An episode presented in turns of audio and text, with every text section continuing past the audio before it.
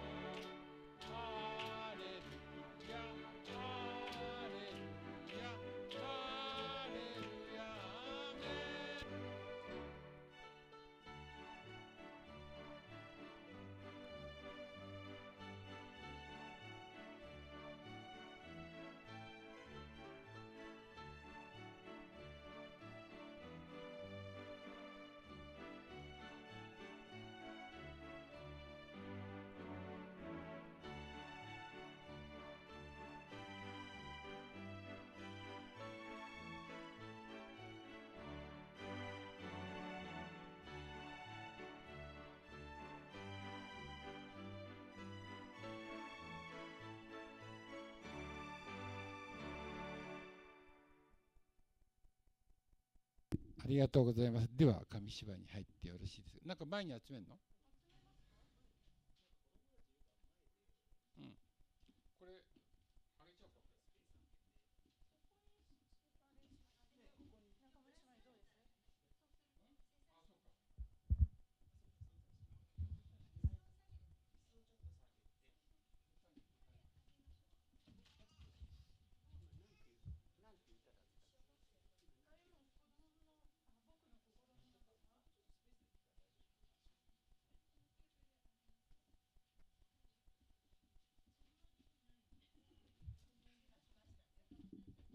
はい、はい、子供たち前に集まって、昔子供の人は結構ですから。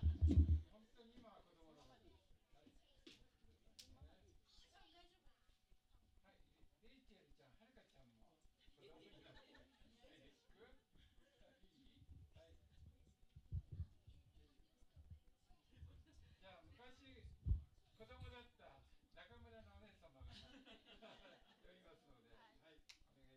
今日は子の明るい元気なお歌を聴かせていただいてありがとう。おばあちゃんもとっても元気声聞こえます？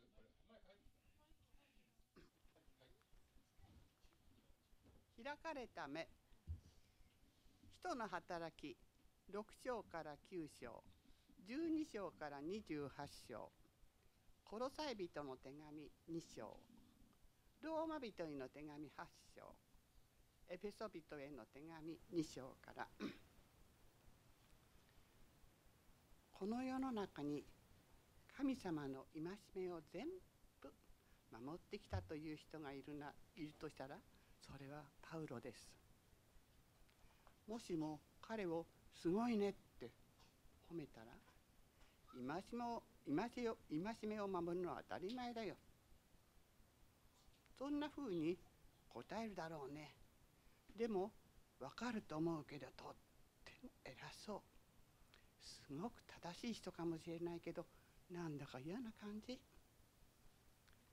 サウロはイエス様を信じる人たちは誰誰でもとにかく気に食わなかった。遠くまで旅をしてでも捕まえに行ったくらいだ。とっかまえて誰でも牢屋に入れるんだ。イエス？そんなやつのこと国に出すなよ。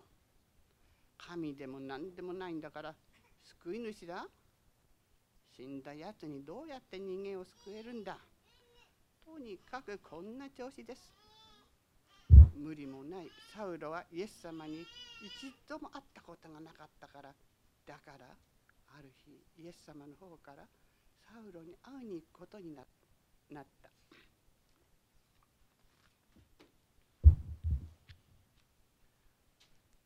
サウロはダマスコという町に向かって旅をしている途中だった。突然雷のような眩しい光が光った。太陽の光より眩しくてサウロは思わず目を覆って地面に伏せた。すると大きな声がした。すごく大きくて絶対に聞き逃せないほどあんまり大きくてサウロの頭にガンガン響いた「サウロサウロ」大きな声がこう呼ぶ「なぜ私をいじめるんだい?」「主よあなたですか?」すると声が言った「イエスだ。お前が私の大事な友達をいじめるなら私をいじめるのと同じだよ」サウルの体は震え上がった。町に行きなさい。そこでどうしたらいいかを教えてあげよう。イエス様はおっしゃいました。サウロが恐る恐る目を開けると驚いたことに何にも見えない。誰かに子供のように誰かに子供のように手を引かれていかないと歩くことさえままならない。サウロは3日目3日間何も見えなかった。でもそれはサウロにとって目に見えることは何なのかと考え始めた時でもあった。その頃イエス様は信じるアナニアという人がいた。イエス様が夢の中でアナニアにこう言った。サウロのところに行って祈ってあげなさい。そうしたらサウロの目が見えるようになるから。アナニアはサウロがイエス様を信じる人たちにどんなひどい目に仕打ちをしていたかということを全部知っていました。でも主よサウロは私たちを憎んで傷つけようとしている人ですよ。でもイエス様はひるまない。サウロは私が選んだ。この世界に私のことを伝える。働きをさせるためにね。それでアナニアはサウロのところに向かった。そしてアナニアは言った。兄弟サウロ。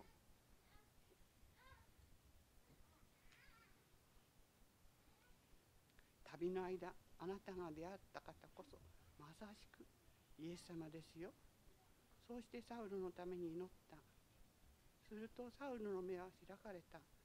また見えるようになった。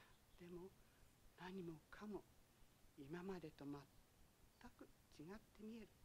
まるでサウルは別人のようになった。今までのような憎しみが湧いてこない。名前もサウロからパウロに変えた。小さいとかへりくだったという意味です。偉そうだった。前の自分とは全く正反対になったんだ。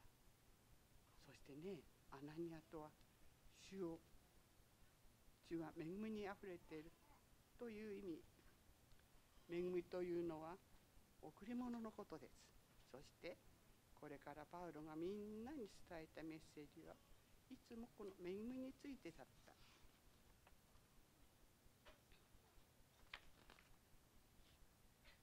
戒めを守るということが一番大事なことじゃない。パウロはみんなに言った。神様を愛してもらうためにいい子でいなきゃいけないっていうことはない。イエス様があなたのために何をしてくださったかの。信じる。そしてイエス様に従う。たったそれだけでいいんです。あなたたちが頑張れじゃな頑張るんじゃなくてあなたたちの信頼が何よりも大切です戒めを守るかじゃなくて神様からただでいただける贈り物恵みを素直に受けることかどうかということにかかっているんですよ。どうしどうしてただどうしてただかってそれはイエス様がすでに支払ってくださったからです。その命をもってね。パウロの代わり変わりようと言ったら身を疑うようです。でもイエス様がイエス様に出会ったのだから前よりイエス様との出会いはこれほどに人を変えるんだ。パウルはこうして新しい仕事を始めた。自分のことをしもべと呼んでいろんなことを旅をしていろんなところに旅をしてイエス様のことを伝え歩いた。その旅の中で船が事故に遭うこと3回。それに人生の終わりには家に閉じ込められて夢も一歩も外に出られなかった。神様は私たちを愛している。それでもパウロはその家でこんな手紙を書いた。神様の決して諦めない変わらない。いつもいつまでも続く愛から何であっても誰であっても私たちを引き離すことはできないんだ。イエス様はそれを教えてくれたんじゃありませんか。そしてその通り神様はずっと前の暗い夜アブラハムに約束されたように神様の子供たちはこれからどんどん増え続けるそうその教えが空に輝くそのその数が空に輝く星の数以上になるまでに終わりです。アーメンはい、じゃあ子供たち、拍手で中村おばあちゃまに拍手を。おばあちゃまありがとうって言って。はい。おばあちゃまありがとう。ありがとうございます。えーっと、このですね、取り組みは福井ご夫妻が教会の将来を支える子どもたちがやっぱり中心になっていつも母子室に固めるんじゃなくってこの礼拝堂の前でえー参加してもらうということを考えていただいて、えーくれました。葛西夫妻ありがとう。1歳何歳？ひろきちゃん何歳？ひろきちゃん何歳になった？ありがとうございます。ありがとうございます。あ福井5歳。ごめんなさい。ごめんなさい福井5歳何歳？あ何歳って聞いちゃはいちょっと脱線しちゃった。すぐ忘れちゃうんですすいません。えー、とありがとうございました。じゃあ皆さんで購読文。じゃあ皆さん、えー一緒にですね、えー6から9なんで皆さん一緒にイザヤ書の55章6節から9節までを一緒にえー読みましょう。せーの。死を求めよ。お会いできる間に近くおられるうちによろ呼び求めよう。悪者は己の道を捨て、法者は俺の計りごとを捨てされ、主に帰れ。そうすれば主は憐れんでくれさせる。私たちのえーいわばようにしてくれくださるから、私の思いはあなた方の異なり、私の道はあなたのと異なるからだ。主の見告げ、天が地よりも高いように、私の道はあなた方の道よりも高く、私たちの思いはあなた方の思いより高い。ありがとうございます。では、しばらく黙祷の時を持ちます。ちょっと窓側の方は窓を開けていただいて環境したいと思います。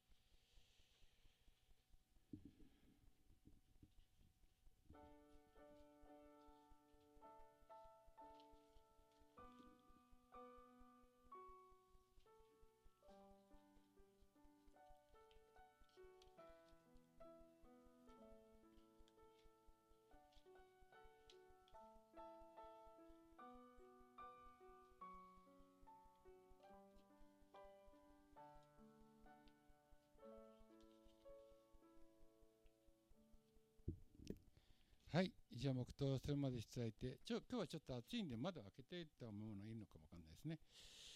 えー本日の聖書箇所ですけれども、マタイの福音書16章の21節から、あれ？違ってるのかな、これ？21節 ?21 節なかった。まあ、じゃあ読みますね。えーちょっと私の聖書で読んじゃいます。すいません。その時からイエス・キリストはご自分がエルサレムに行って長老祭司長立法学者たちから多くの苦しみを受け、えー、いいんですよね、えー、のたちを多く苦しみを受け、え、殺されそして3日目によみがえなければならないことを弟子たちに示し始められた。するとペテルはイエスを引き寄せて勇め始めた。死よ神の見恵みがありますように。そんなことがあなたに起こるはずがありません。しかしイエスは振り向いてペトロに言われた。下がれサタン。あなたは私の邪魔をするものだ。あなたは神のことを思わないで。人のことを思っている。それからイエスは弟子たちに言われた。誰でも私についてき,、え、きたいと思うなら自分を捨て自分の十字架を追いそして私についてきなさい。命を救おうと思う者はそれを失い私のため、え、命を失う者はそれを見いだすのです。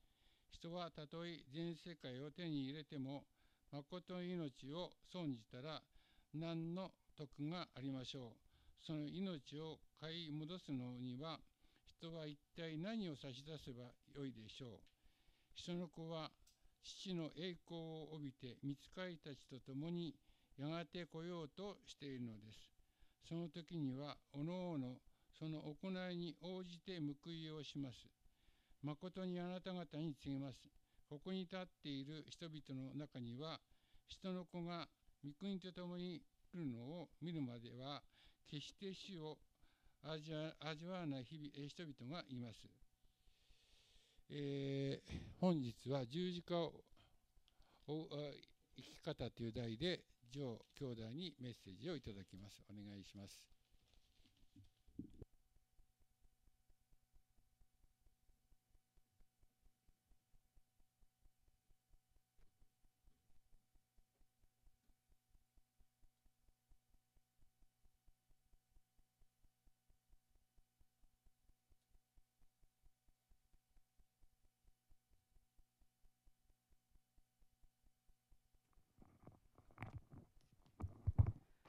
はい、えー、皆さんおはようございます。えっ、ー、と、これ、ズームの方いかがでしょうか？ちゃんと聞こえてるかな？えー、ちょっとお待ちくださいね。今、ちょっと準備します。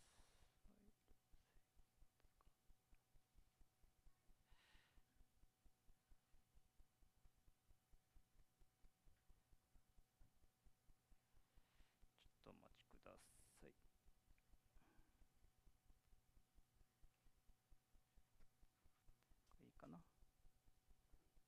いいですね。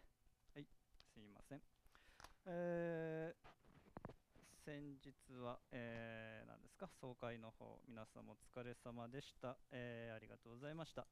えー、土曜日かな、井上兄弟と会って、またちょっと提出書類とかの話して、えー、まあ、提出する予定ですけれども、えー、お疲れ様でした。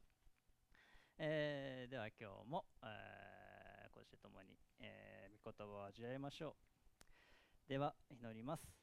主を皆をたたえます。今日またこうして兄弟姉妹たちと共に、えー、集い主を褒めたたえ賛美しあなた様の御言葉を味わうこの機会をありがとうございます、えー、今日この日どうか私たちが御言葉を御言葉として心の内に留めることができますようにそしてまたあなた様が大いに働かれますようにどうかよろしくお願いします。イエス様の皆によってお祈りします。アーメン。えー、はい。えー、今日は十字架を追う生き方ということでしてね、ちょっと見ていきたいと思いますけども、まあ、28節まではちょっといかないんですけども、途中までになっちゃいますけれども、えー、また共に、えー、味わってみましょう。えー、ある外国人の牧師の話です。えーまあ、本当にあったことだそうですけどもね、家の洗濯乾燥機、えー、が壊れたそうです。まあ、皆さんのお家にもあるかな、こうやってあの洗濯物をね、えー、まあ、入れて乾かすやつですね。皆さんもうちあるかもしれません。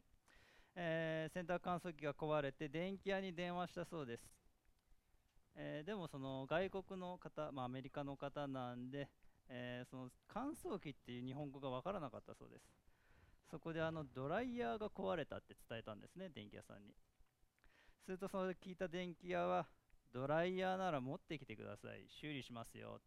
言うんです、まあ、牧師は乾燥機を外してそして自転車の荷台に乗っけて持っていったそうです、まあ、電気屋さんが驚いたのは言うまでもありません。まあ、言うまでもなくその牧師、まあ、外国人の牧師にとってドライヤーっていうのは乾燥機を指したものですね。乾燥機そしてドライヤー。だけどまあ普通日本人だとドライヤーっていうとね髪乾かすヘアドライヤーだと思います。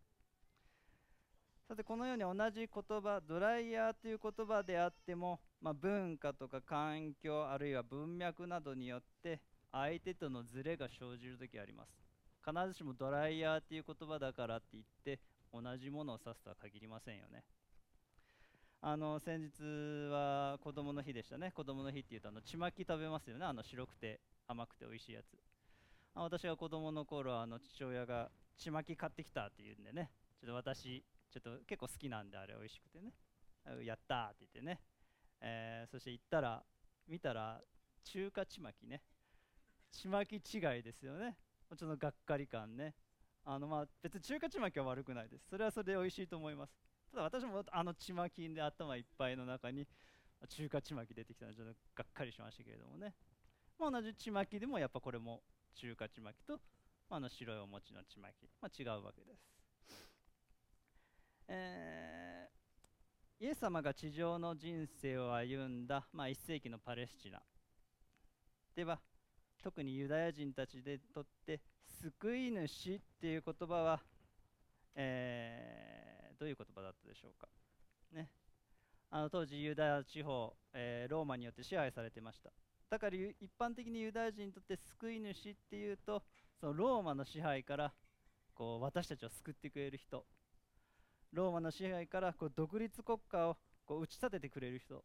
そういう人が救い主だ、まあ、ほとんどのユダヤ人は思ってたわけです。しかし聖書の示す救い主そしてイエス様がその生涯において歩んできたその救い主っていうのは力強い独立国家を立ててくれる人ではなく使えるしもべとして弱くなり十字架にかかる。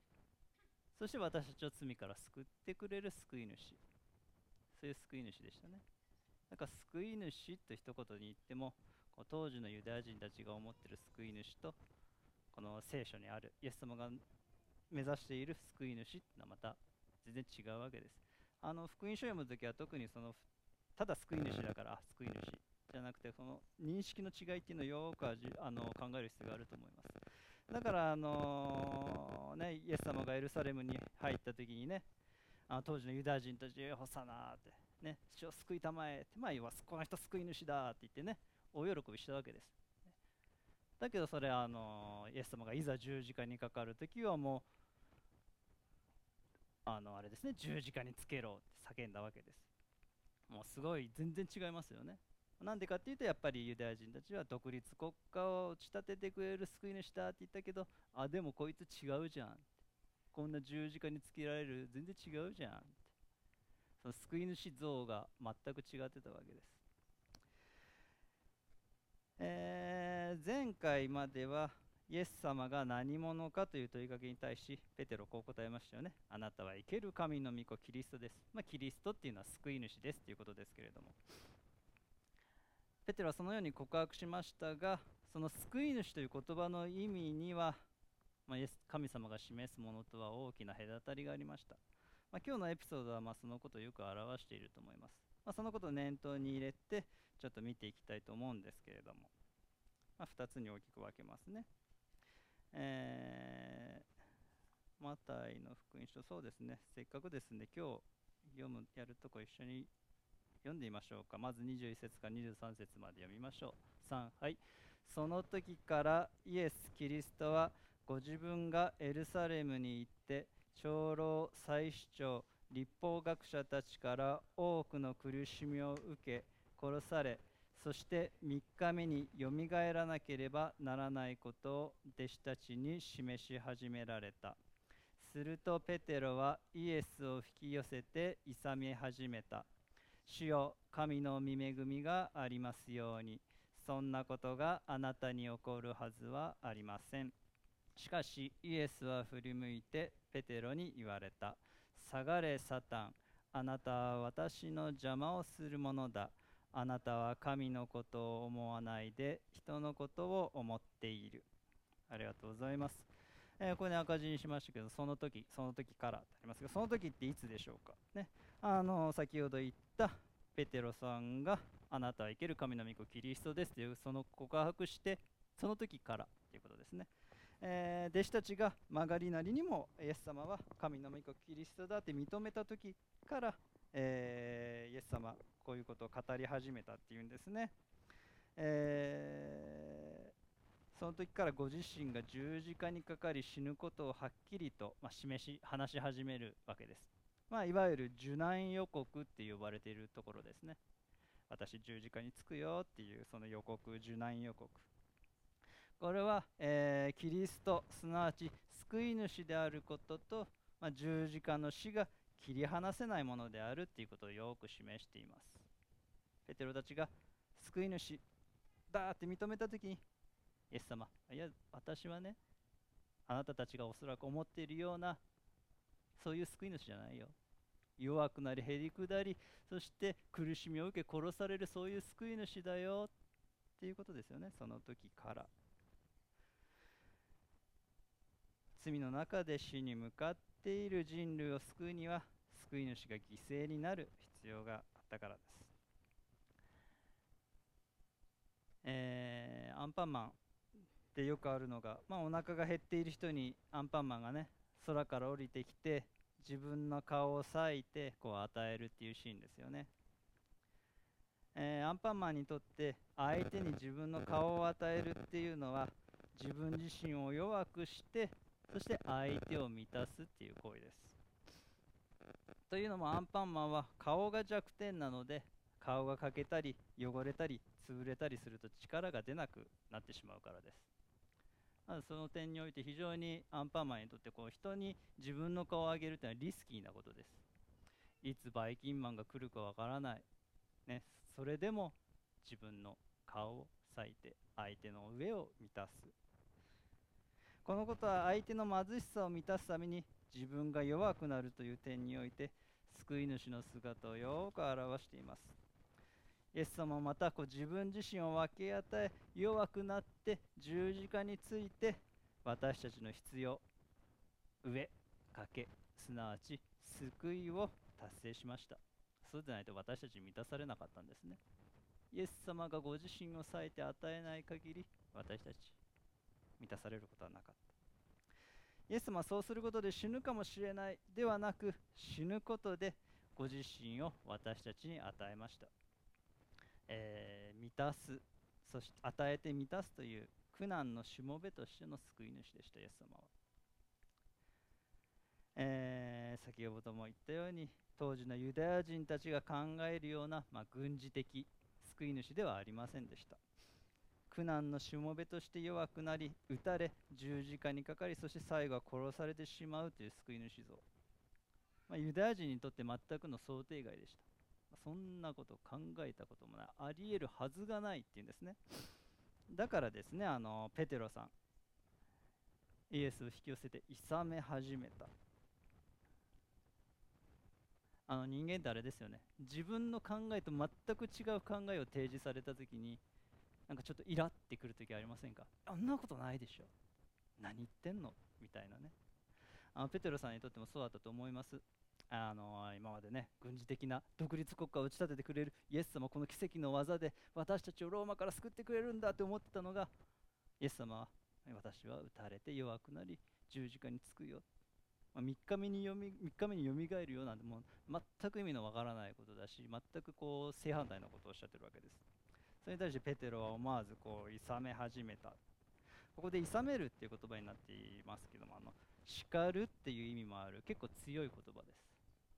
ですか？弟子が。あのね弟子がこの先生に向かって叱る。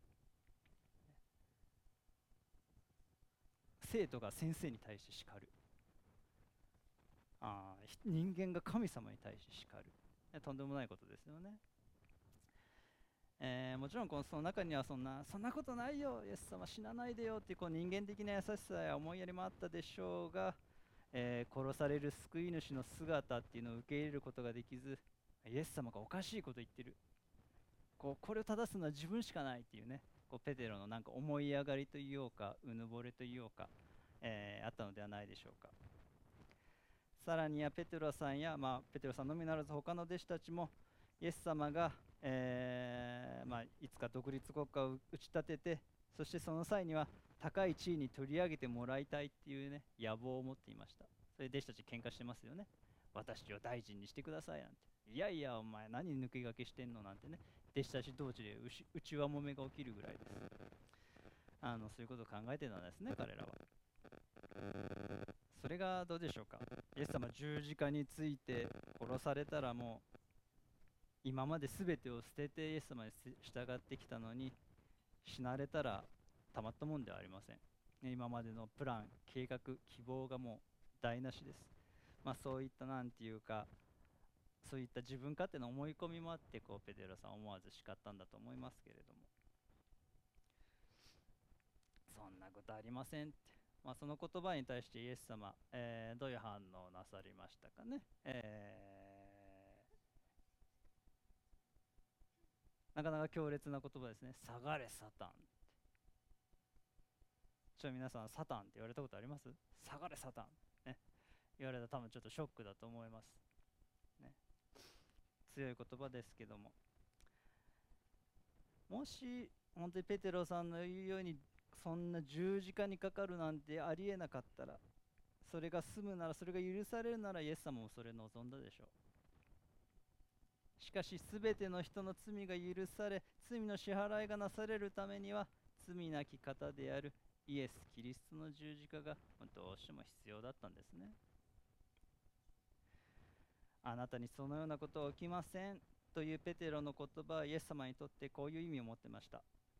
あなたは十字架にかからなくてもよい。すべての人は滅びてもよい。神の救いの計画は実現しなくてもよい。ということと同じですよね。十字架にかかる直前もそうでした。ゲス様の園でイエス様はもしこの灰、まあ、十字架のことですね。灰を避けることができたらしかし御心がなりますようにってね祈られました。十字架を避けたいっていう誘惑サタンからの誘惑はま常にイエス様にあったと思います。もちろんそれ退けて最後十字架にかけられたんです、まイエス様はペテロのこの言葉にサタンの罠を見たんだと思います、えーあなたは私の邪魔をするものだってありますけどこれ直訳するとあなたは私の罠であるっていう言葉ですね。まあ、そのなんですか邪魔をするっていうものっていう言葉は罠とかつまずきとか障害物を意味する言葉です。あなたは私の罠だ。っておっしゃったんですね。ちなみにあのこの言葉のスキャンダロンっていうんですけれどもあのスキャンダルっていう言葉のあの語源ですね。えーペテロのことをサタンと言ったのではないと思います。ペテロのその言葉の中にサタンの罠を見たのではないでしょうか、まあ、それでもショックですよね。あなたはもうサタンの道具になってるよって言ってるようなもんですからね。えー続けてイエス様こうおっしゃいました。あなたは神のことを思わないで人のことを思っている。ちょっと分かりづらい言葉ですけれども。まあ説明いたしますと。まあ神のことって何でしょうか？それは神の計画神の言葉神の御心神の価値観と言い換えていいでしょう。そしてまた人のことまた同じように人の欲求人の願い希望人間的な価値観と言い換えていいでしょう。あなたは神の計画の実現を求めないで。自分がこうしたい。自分がこうあってほしい。こうあるべきだ。っていうことを選んでるよねって、えーイエス様おっしゃってるわけです、えーまあ、思わないでってありますけどこの思っているもただ単にこうなんかこう判断してるとかね。A じゃなくて B だと思うよとかそういうレベルの思うとかじゃなくてもう少し深みのある言葉であの単に考えている判断しているというのではなくそこに自らの生き方を決定する関心を払っている。そこを中心にしてそこにこの私はこの生き方をするよという関心を払っている。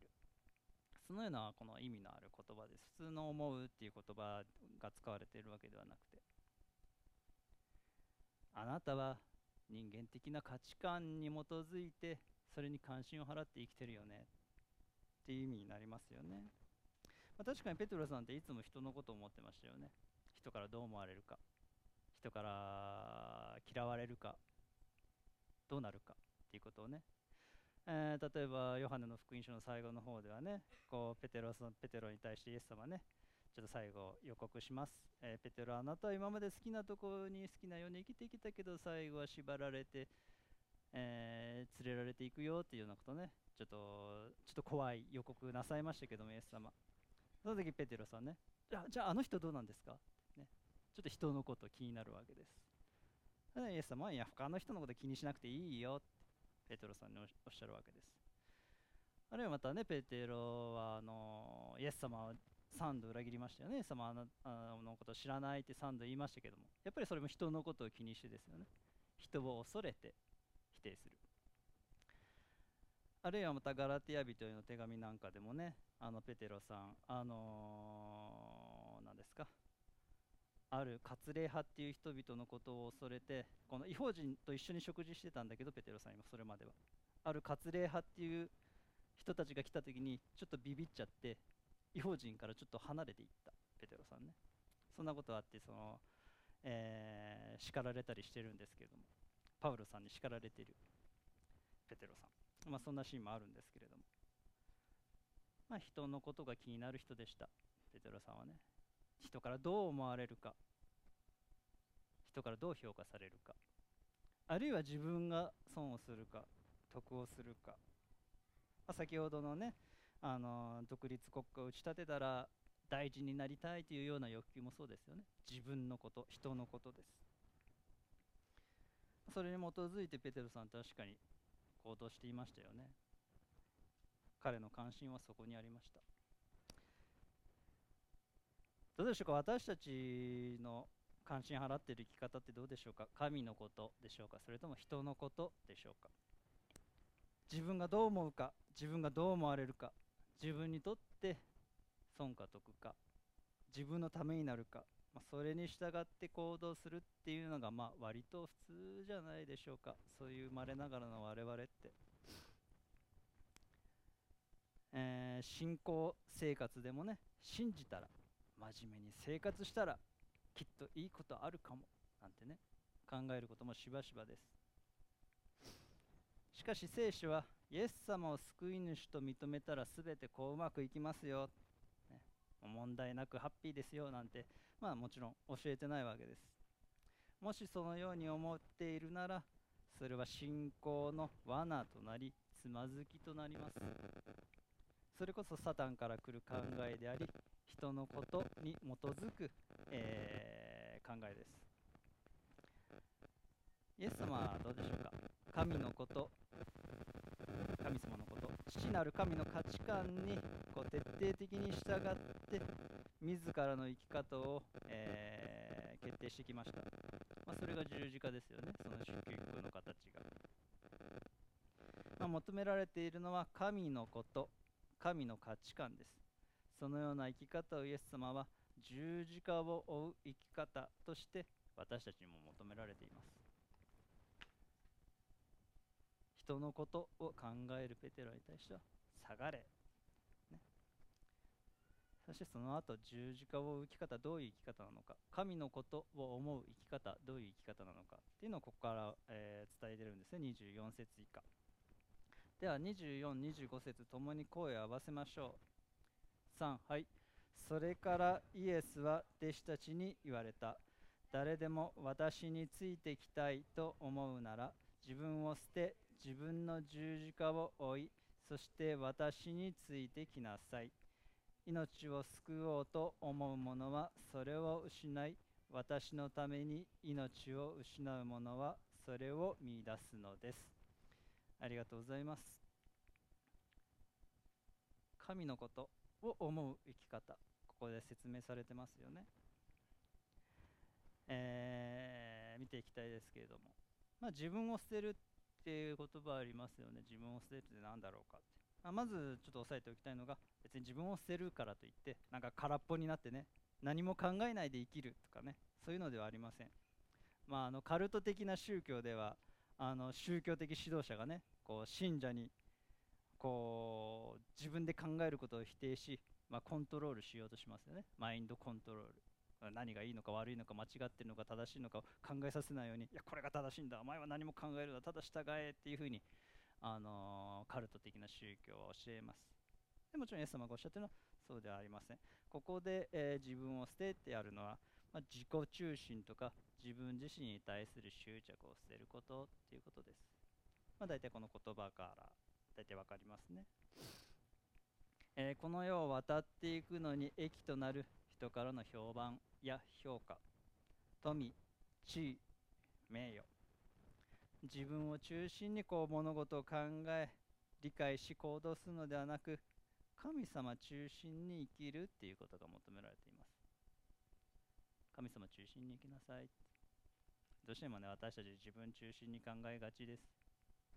自分がそうしたいから。それが自分にとって得だから。だからそれが正しいことなんだ。いやそうじゃありません。神様が何と言うかっていうことが大事ですよね。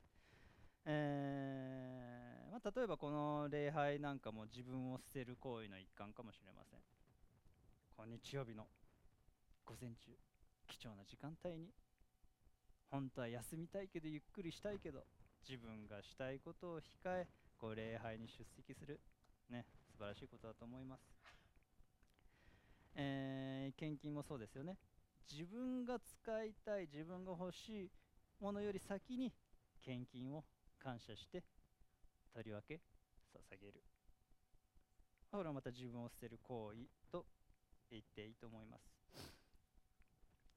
えーこの世の考え方はやっぱり自分の利益を求めることを良しとする社会ですよね、まあ、他の人の利益を侵害しない限り、まあ、自分の利益を求めるっていうのは全然認められている権利であります、まあ、そんな世の中にあってやはり自分の自己中心を捨てて神様中心に生きるっていうのは無駄に見える行為です。しかしそのような意識の転換が求められているんですね。自己中心から神中心へそれは常に求められていることであります。そして自分を捨ててこそ自分の十字架を追うことができるんですね。自分を捨て自分の十字架を追いってあります。自分を捨てないと十字架を追うことはできません。自分を固く握りしめ、えー自分中心に生きているままで神様が与えられたその十字架を背負うことはできないんですね、まあ、十字架を追うって何でしょうか。またこれも説明してみると、まあ、自己中心を捨てて神様の御心に従って生きることと言っていいでしょう。まあいろいろ説明されますね。あの信仰の従順が十字架を追うことだとかね。あるいは迫害などが信仰によって生きる生きる上で受ける迫害などがあ十字架を追うことだとかね。使命に生きることが十字架を追うことだとああいろいろ言われてますけどね。まあそれら全部ひっくるめてこういうこと言えるでしょうね。神様の御心に従って生きる。それゆえに甘んじて、えー、何ですか？迫害を耐え忍ぶこともあるしあるいはまた神様のご計画に従って、えー歩んでいくしそうやって生きていくこと十字架を追うことです。なんか悲惨なネガティブなことだけって考えがちですけどもね。十字架を追うってなんか悲惨なことをもうと悲惨なことを常に我慢してではなくて神様が与えてくださったこの人生神様の御心に従って私生きていくっていうことです、えーそこちょっと踏まえていきたいと思いますけれども、えーまあ、世の宗教っていうのはこれを信じれば幸せになるよ。もう家内安全商売繁盛要するに神様を信じると得をするよっていうんです。しかし十字架を追いイエス様に従う道は違います。むしろ時に信じることで、まあ、苦難や困難があり、まあ、人に罵られることもあると教えます、えーまあ、当時十字架刑に処せられる者は自分が貼り付けにされる十字架を背負って自ら背負って貼り付けになる場所へと行きました、ま、十字架を追って競馬まで歩いていったわけです。エス様もそうでしたね。その間人々からは罵りやあざけりをかけられ重い十字架を引きずっていきます、まあ、その先は栄光どころか悲惨な死が待っています、えー1世紀のクリスチャンたちはローマ帝国やユダヤ人から迫害を受け財産を失ったり捕らえられたり拷問にあったりしました。しかしそのような中でも信仰を守り通して、えーまあ、生きてきたんです。まあ、現代日本においてはま露骨な迫害っていうのもあんまりないかもしれません。宗教の自由認められてますし、えーでもなんかね礼拝に行こうとすると旦那さんが嫌な顔するとかね、えーお葬式に時お葬式の時に手を合わせないので親戚に何か言われるとかね。そういうこと聞かないわけでもありません。ないわけでもありません。テモテ人への手紙にはこう教えます。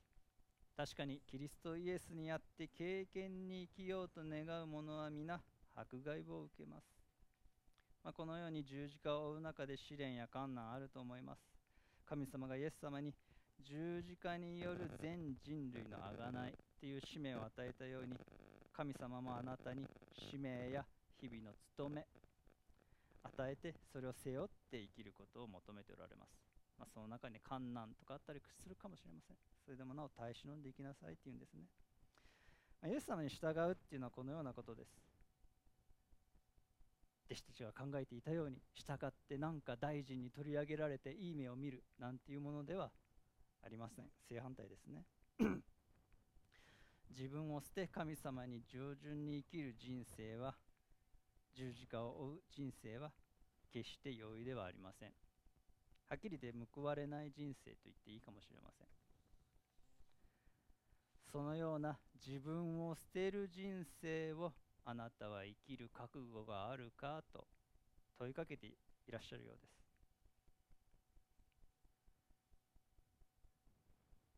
え私たちにはクリスチャンになればいろんなことがうまくいくに違いないっていうね間違った考えがあるかもしれません。まあ、たまにそういう証聞きますよね。いろんな困難があったけども祈って信仰に生きてなんかうまい具合にいった、まあ、それはそれでいいと思います。そういうことも確かにあります。間違いではありません、ま、そういう証で誤解しないでほしいのが信じればなんか全てうまくいくって思っちゃうこと。逆にうまくいかないのこう私の信仰が足りないからではないかとかね。そういうことでは全然ありません。信仰が強かろうが弱かろうが迫害を受ける時もあるしうまくいく時もあるし失敗することもあるしそれは全くその出来不出来とは全く関係ないことです。そこをちょっと私たち間違えないようにしなければなりません。もちろん主を信じて従うと出世しないとかそういうわけではありません、ね、安心してください。出世するかもしれません皆さん、ね、ささやかな成功や幸せはきっとあるかもしれませんが成功を目的として従うわけではありませんよね。あくまでおまけです、それは。従った結果、うまくいった。それは感謝、ハレルヤ。従ったけどうまくいかない。でもその中でも神様の憐れみがある、ハレルヤ。ね、どちらにおいても感謝できます。えー注意したいのが、えー背負わされてではありませんよね。十字架を背負ってってイエス様おっしゃいました。決して背負わされてではありません。救われるために背負うのでも救われたからしょうがなく背負うのでもなく主を信じ救われたものとして自らその十字架を取り上げて背負って生きていくっていうことです。本当は嫌だけど神様言うからやっていくか十字架背負っていくかではなくて十字架背負わないと救いがなくなるかもとかでもなくて救われたから感謝して喜びを持ってこの十字架背負って生きていこうということが求められてるんですね。神様これが私に与えられた務めなのですねとつぶやくことなく追って歩んでいく。ということです、えーやっぱりね私たちは神様もっとこうだったらいいのにとかね。金持ちの家に生まれたらよかったのに。もっとイケメンならいいのに、えもっとこう優れた能力があればそう思うこともあるのではないでしょうか。あるいはこの問題さえなければ病気でなければあの人さえいなければうまくいくのに。そういうふうに思っちゃうこともあるでしょう。でもそれってそれらの問題っておそらく神様が皆さんそれぞれに与えられた十字架だと思うんですね。それを背負っていくことを求められています、えー精神科医の神谷美恵子さんってご存知でしょうか？あのー生きがいについてっていう本を書いてるんですけどもね。それ先日読んだんですけども、えー神谷美恵子さんは雷病の患者たちを調査したんですね、まあ、雷病あのもう皮膚がただれてすぐ骨が歪んだりしもう見にくくなっちゃう。恐ろしい病気ですけども、えー過去、えー雷病は一度かかったら社会からも隔絶され完全隔離。そしてまたその家族をも偏見を受けるっていうね、まあ、恐ろしい病でした。雷病っていうのは、まあ、今ではもう完治する病としてね。まあまあ注意は必要ですけどもそそこまでは恐れられていませんけれども。そこのあの雷病人の患者の愛生園っていうのがあるんですね。あ愛に生きる園と書いて愛生園そこであの神谷美恵子さんちょ調査したんですけれども。多くの人はもう雷病にかかった私はダメだもう社会ののけ者になったもう終わりだってね。多くの人は絶望し希望なく生きていました。しかしその中でもこう希望を持って生きる喜びを失わず生きていた人っていうのがね少なからずいたんです。そこでいろいろ調査して神谷美恵子さんこのように書いています。本当に生きているという感じを持つためには性の流れはあまりに滑らかであるよりはそこに多少の抵抗感が必要であった。省略してただしその際時間は未来に向かって開かれていなくてはならない。言い換えれば人は自分が何かに向かって前進していると感じられる時にのみその努力や苦しみをも目標への童貞として生命の発展の感じとして受け止めるのである、ちょっと難しい言葉ですけれども。本当に私この自分の人生生きているっていうね感じ持つためにはこう何もなくて平凡でなんか全て満たされてうまくいっている問題がないというよりも何か問題がある、まあ多少の抵抗感というふうに言い表してますけれども、まあ、ちょっと雷病は多少の抵抗感ではないと思いますけれどもね。でも生きている自分の人生生きると思い持つためには多少の何かしかの問題が必要だっていうんですね。しかしただしただし問題があればいいってわけじゃなくて時間は未来に向かって開かれていなくてはならない。将来に対する展望希望望み。私は確かにこんな雷病だけどいつか完治して外に出るんだ。あるいはこのこんな愛生園というこの狭い空間に押し込められているけど苦しんでるけどでもその中で良き行為をして生きていくんだ。隣の人に親切をして生きていくんだっていうそのような前に向かっていく思いね。そのように前進している時にのみ努力や苦しみをも目標への童貞道のりとして発展の感じとして受け止める。前に進んでいる。私たちもね困難とかあった時にただこれやだやだやだではなくてでもこの中でも神様働いて私を強め鍛えそしてまたこの困難も乗り越えさせてくださる。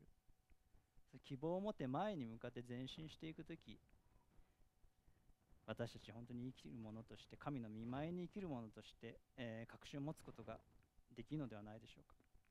このように自分の十字架を追うとは自分の生き方に対する責任を負って自分自身が抱える問題に対して真剣に向き合うっていうことを意味するのではないでしょうか。私はこの問題があるからダメだ。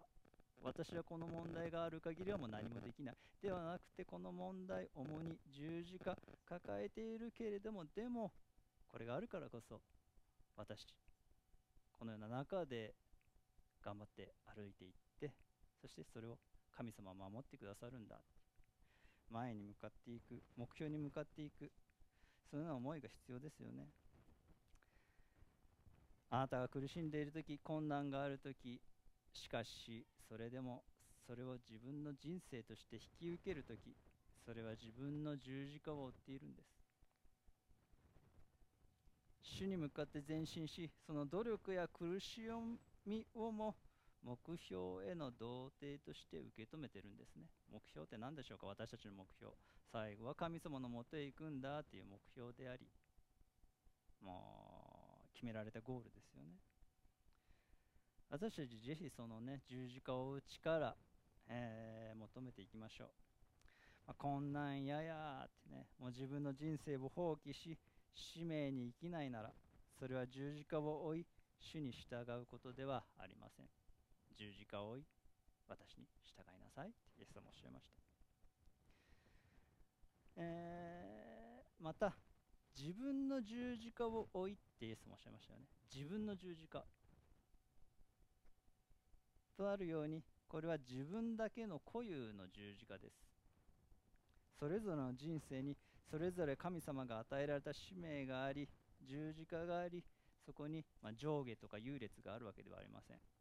私はこの十字架を追ってるのにあの人を追ってないなとかね。そんなことはないんですね。それぞれ自分の十字架神様がその人に託されたものです。私は私に。あなたはあなたに。追うべきものがあるんです、えーマザー・テレサ。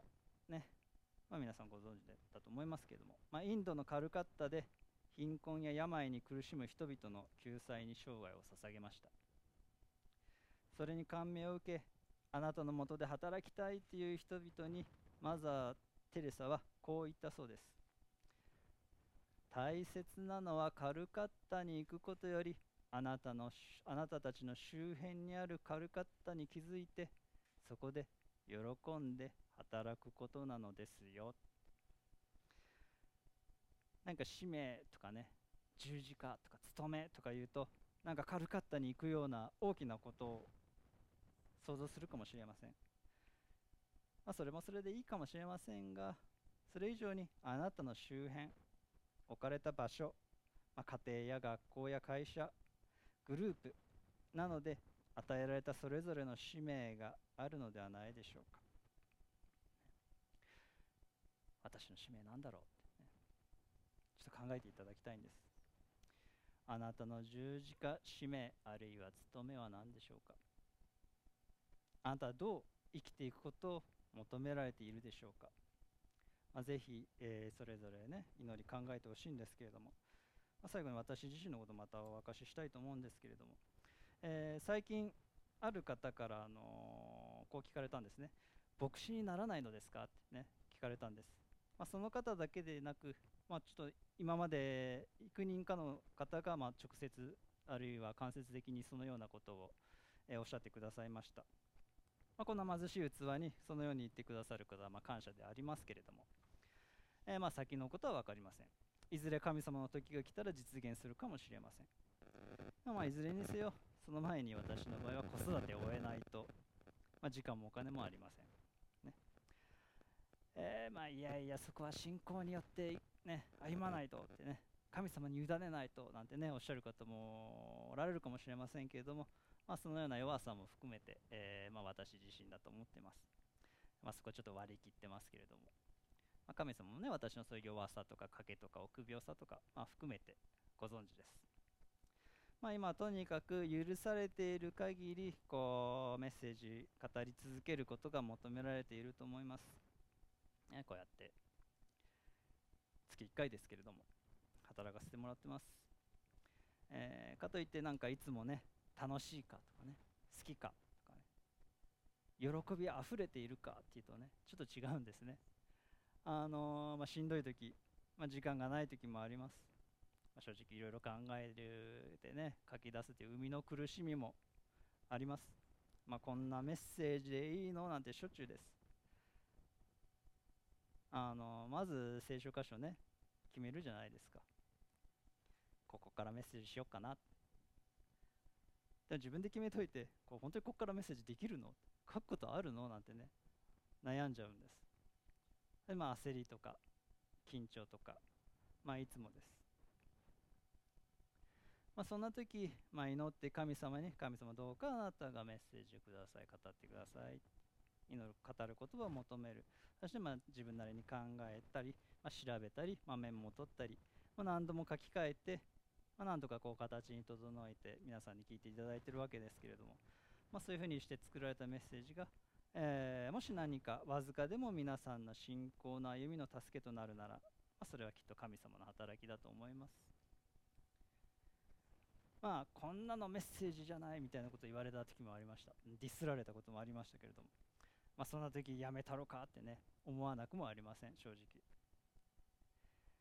えー批判には謙虚に耳を傾け、えーもし褒められてもね怒ることなく、えー淡々と語り続けていきたいと思いますあまり人の言葉にこう左右右往左往したりねまた力力みすぎたりするとなんか疲れちゃうのでねだからちょっと肩の力抜きながら歩んでいく必要があるのかなと思います。えー他にも、まあ、教会運営に対するさまざまな事柄があります。まあ、しんどい時もあります。逃げたくなる時もあります。まあ、モチベーションが湧かない時もあります。正直言って、まあ、基本怠け者なんでね、まあ、基本漫画読んでゲームやってる方がね、気楽です。ね、でいつまでもそういうわけにはもちろんいかないわけです。ま、それが私の追うべき十字架なのかなっていうふうにね、まあ、思わされるわけです。イエス様のね、十字架に比べてこんなのちっぽけです、全然。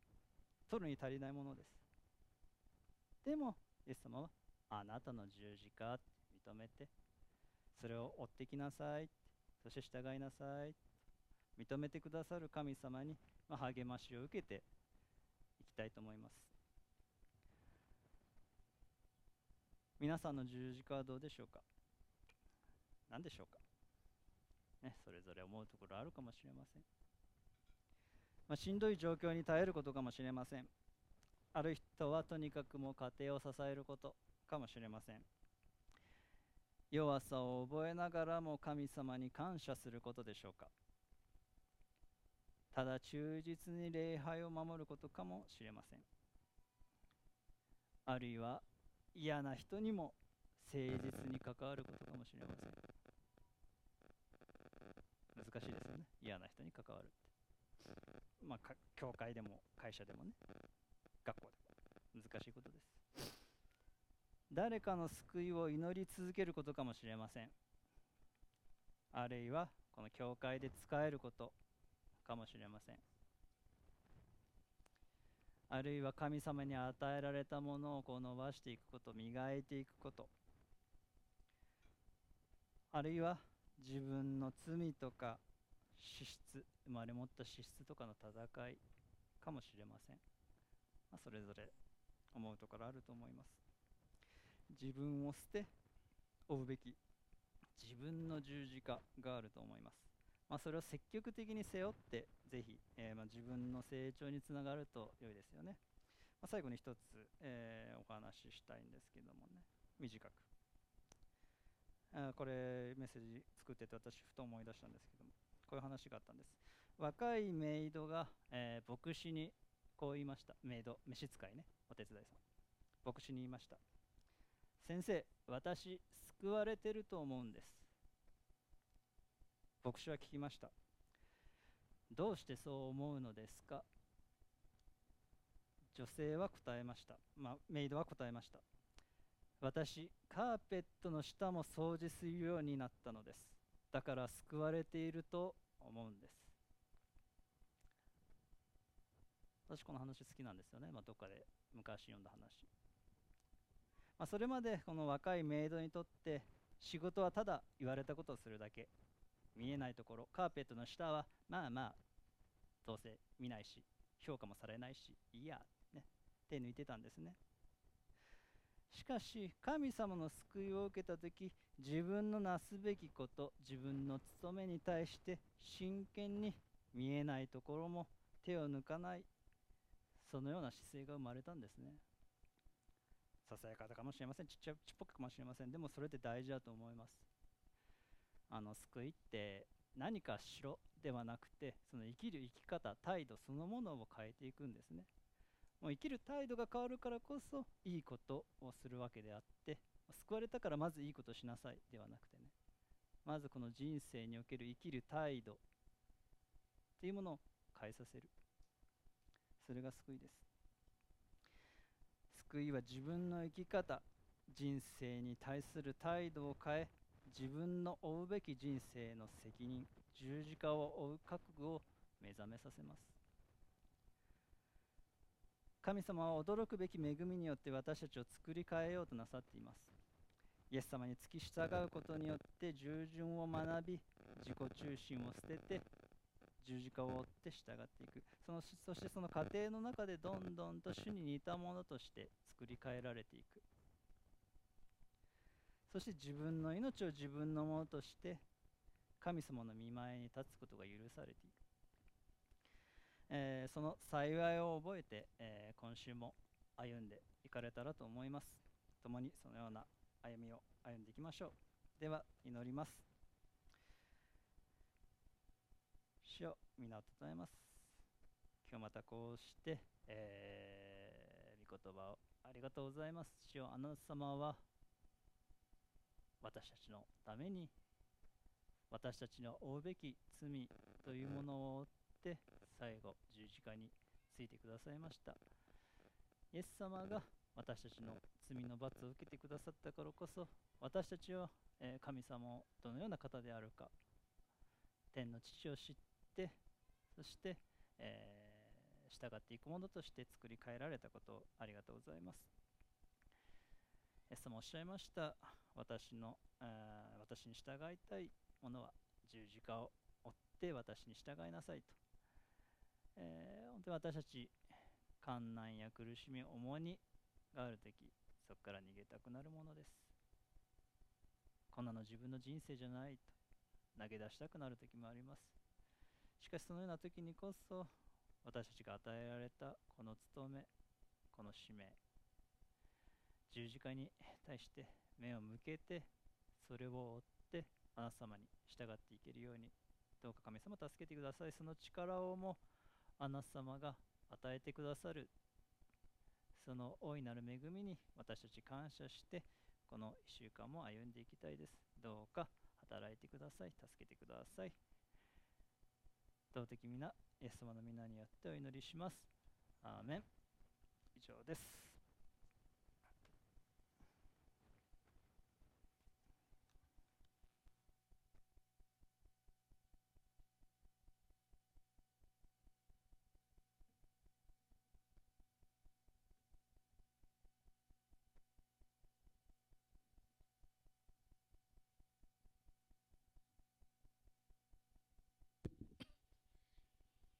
えメッセージありがとうございました。えー、じゃあ、しばらくの時ですね、えー、黙祷をしたいと思います。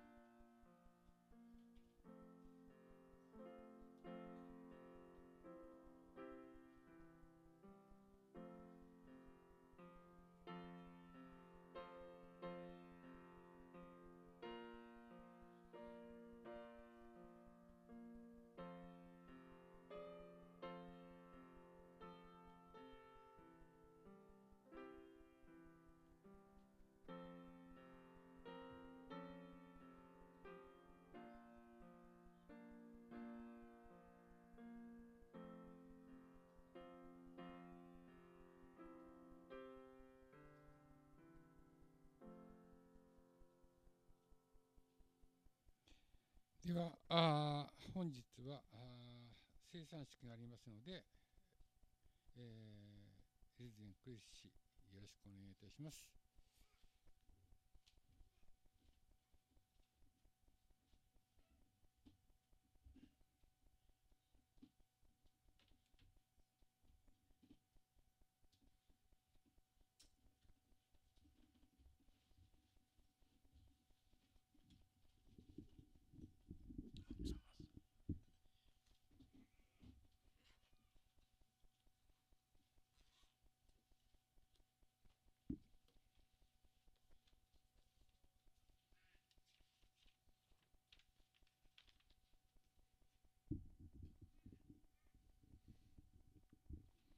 皆さん、おはようございます。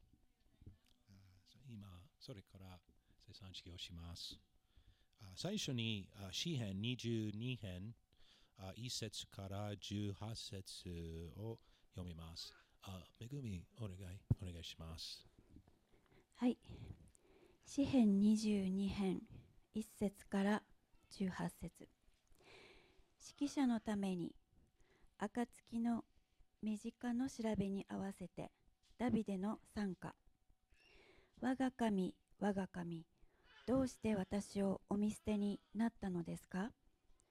遠く離れて私をお救いにならないのですか？私のうめきの言葉にも我が神昼私は呼びます。しかしあなたはお答えになりません。夜も私は黙っていられません。けれどもあなたは聖であられ、イスラエルの賛美を住まいとしておられます。私たちの先祖はあなたに信頼しました。彼らは信頼し、あなたは彼らを助け出されました。彼らはあなたに叫び、彼らは助け出されました。彼らはあなたに信頼し、彼らは恥を見ませんでした。しかし、私は虫けらです。人間ではありません。人のそしり、民の蔑みです。私を見る者は皆、私をあざけります。彼らは口を尖らせ頭を振ります。主に身を任せよ。彼が助け出したらよい。彼に救い出させよ。彼のお気に入りなのだから。しかし、あなたは私を母の体から取り出した方。母の乳房により頼ませた方。生まれる前から私はあなたに委ねられました。母の体内にいた時からあなたは私の神です。どうか遠く離れないでください。苦しみが近づいており、助ける者がいないのです。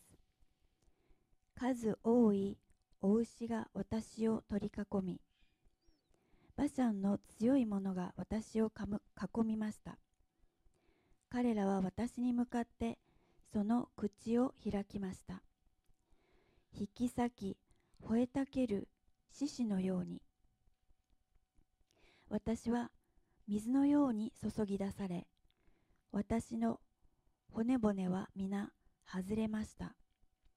私の心は牢のようになり私の内で溶けました。私の力は土器のかけらのように乾ききり私の舌は上顎にくっついています。あなたは私を死の塵の上に置かれます。犬どもが私を取り囲み、悪者どもの群れが私を取り巻き、私の手足を引き裂きました。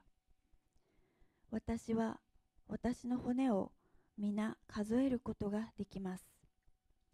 彼らは私を眺め、私を見ています。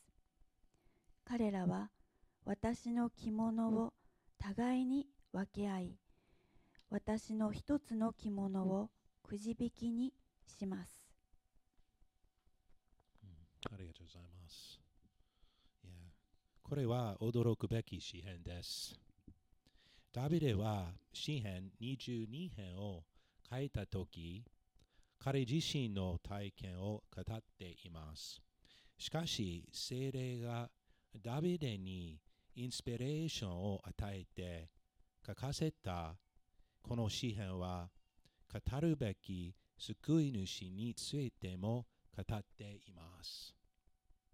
十字架形が発明される何百年も前にもかかわらず、この詩篇の箇所はイエス様の十字架上の体験を生き生きと描写しています。私たちはイエス様が十字架上で耐え忍んだ苦しみを完全に理解することはできません。しかし、今朝、パンと杯を手にするとき、私たちの代わりにイエス様が死んでくださったことを私たちは思い出します。私たちは神様の許しと救いを受けることができるのです。主を褒めて耐えましょう。お祈りしましょう。天の父なる神様、あなたの一人一人子を使わし、私たちの罪のために死なせてくださったことを褒めたたえます。私たちは自分の罪のために死んで当然のものでした。しかし、イエス様は十字架上で私たちの罪の罰を自ら進んで支払ってくださいました。あなたが私たちを救うためにしてくださったことを決して忘れないように助けてください。イエス様の皆によってお祈りします。アメン。今からパンとブドウ液を回します。まだキリスト救い主として信じておられない方や意味がわからない方はパンとブドウ液をそのまま次の方に回してください。生産式のことをもっとよく知りたい方は礼拝の後遠慮せずに私たちに聞いてください。喜んで説明させていただきたいと思います。えーっと、あ、節、節さんと、あ、ひひろきさん、あ、回して、回してもらえますか大丈夫ですか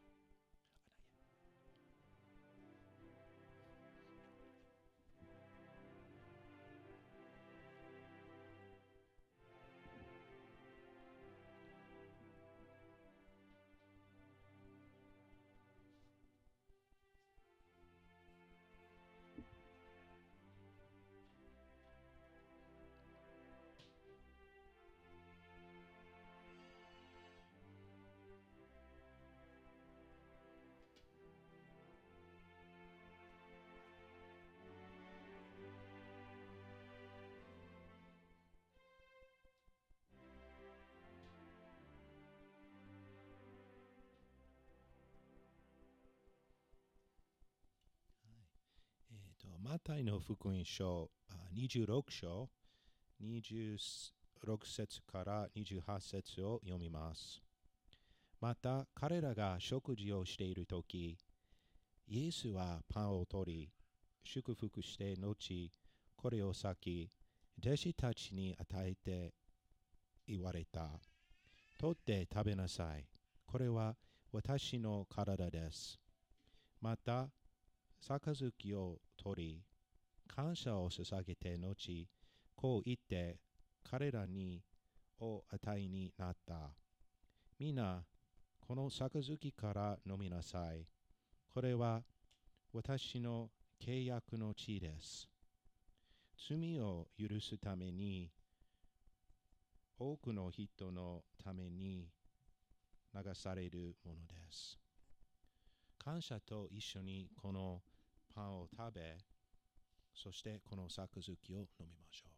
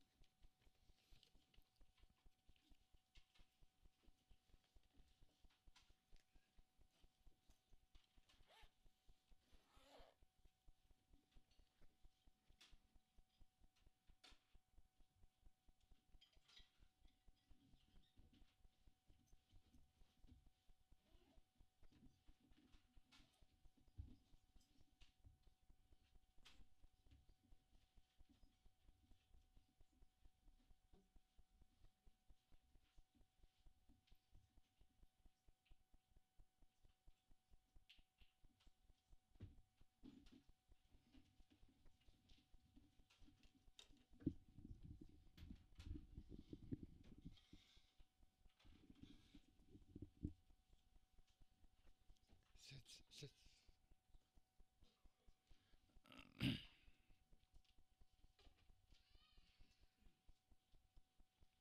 ではあ賛美しましょう、えー福音賛美歌132番イエスの十字架の深き恵みを賛美したいと思います。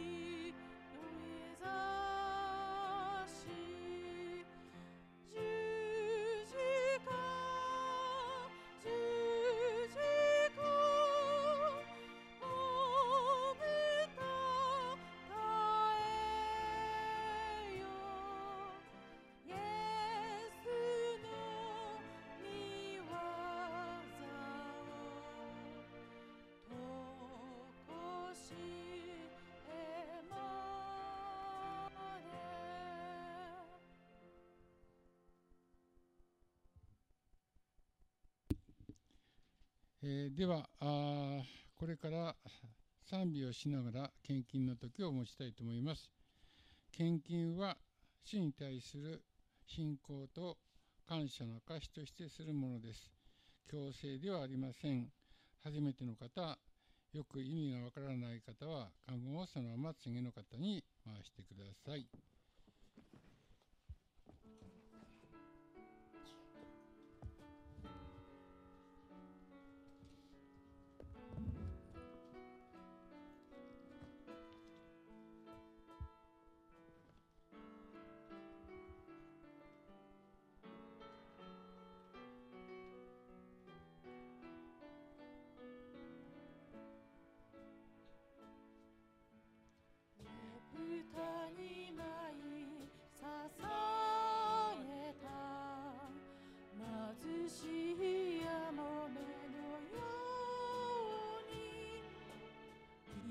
今の私の持てる全部を惜しみ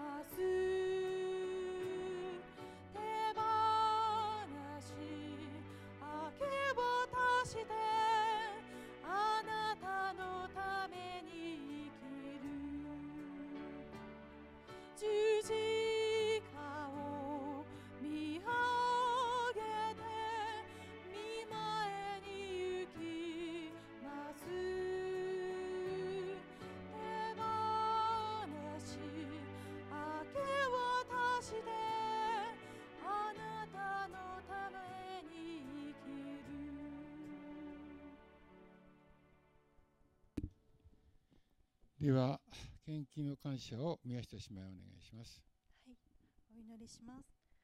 天の父なる神様、えー皆を賛美します。今日ここに集められて、えーオンラインであったりオフラインで、えーあなたのことを賛美すること、本当に特権だと思います。その機会はありがとうございます。今日は、えー、上兄弟から十字架を追う生き方と題してメッセージをいただきました。十字架を追うとは自己中心を捨てて神様の御心に従って生きること。私たちおのおの今抱えている、えー自分の十字架に、えー真摯に向き合って、えー強められてそれを、まあ、喜びと変えられていくことができるようにどうかあなたのことを、え中心に置きながらこの1週間も光の子として歩むことができますようにそして成長することができますように私たちを導いてください。今ここに集められた献金を清めあなたの御用のために用いてくださいこの祈りを尊き主イエス様の皆を通してお祈りいたしますアーメン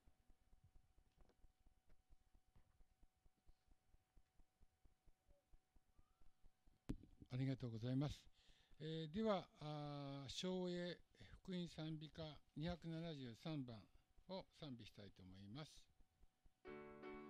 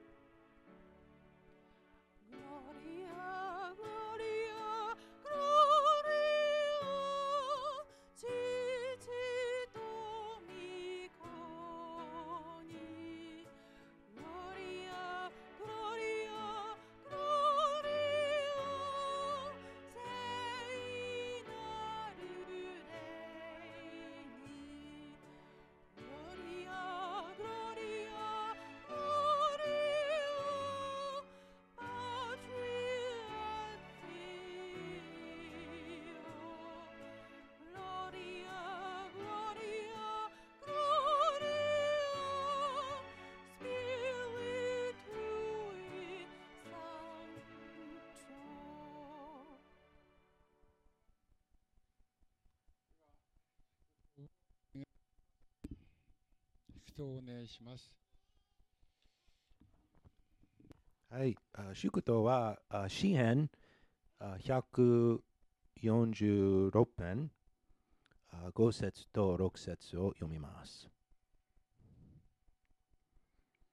幸いなことよ、ヤコブの神を助けとし、その神、主に望みを置く者は、主は天と地と海とその中の一切を作った方、とこしえまでも真実を守り、